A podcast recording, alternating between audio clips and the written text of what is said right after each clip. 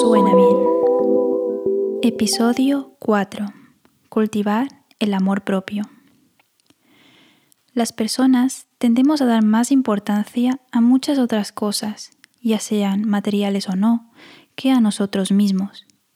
Pensamos demasiado en el que dirán y tenemos miedo a mostrar nuestra forma de ser, nuestra actitud ante ciertas situaciones, nuestro carácter en determinados momentos, nuestro yo verdadero, por el temor a ser rechazados. Y la vida se nos va intentando mantener una imagen, una fachada de alguien que realmente no somos. Y esto acaba pesando en nuestras espaldas, opacando nuestro ser, aprisionando nuestras almas.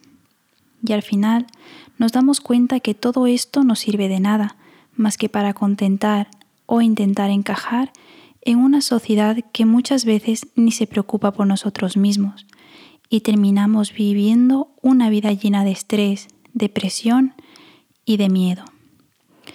Por eso te invito a trabajar en cultivar el amor propio, porque la fuerza y energía que necesitamos para afrontar el día a día está en nosotros mismos.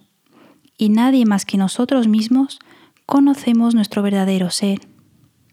Qué nos gusta, qué cosas disfrutamos, qué nos incomoda o qué nos desagrada.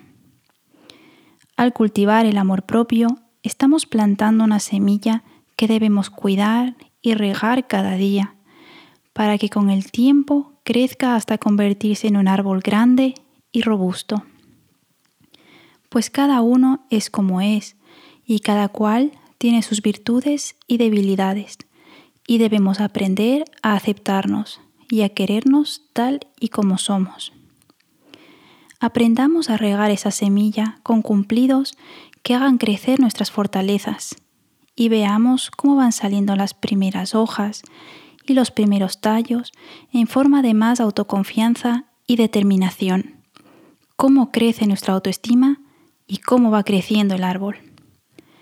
Démonos cumplidos a nosotros mismos, aprendamos a valorarnos y a creer en nosotros.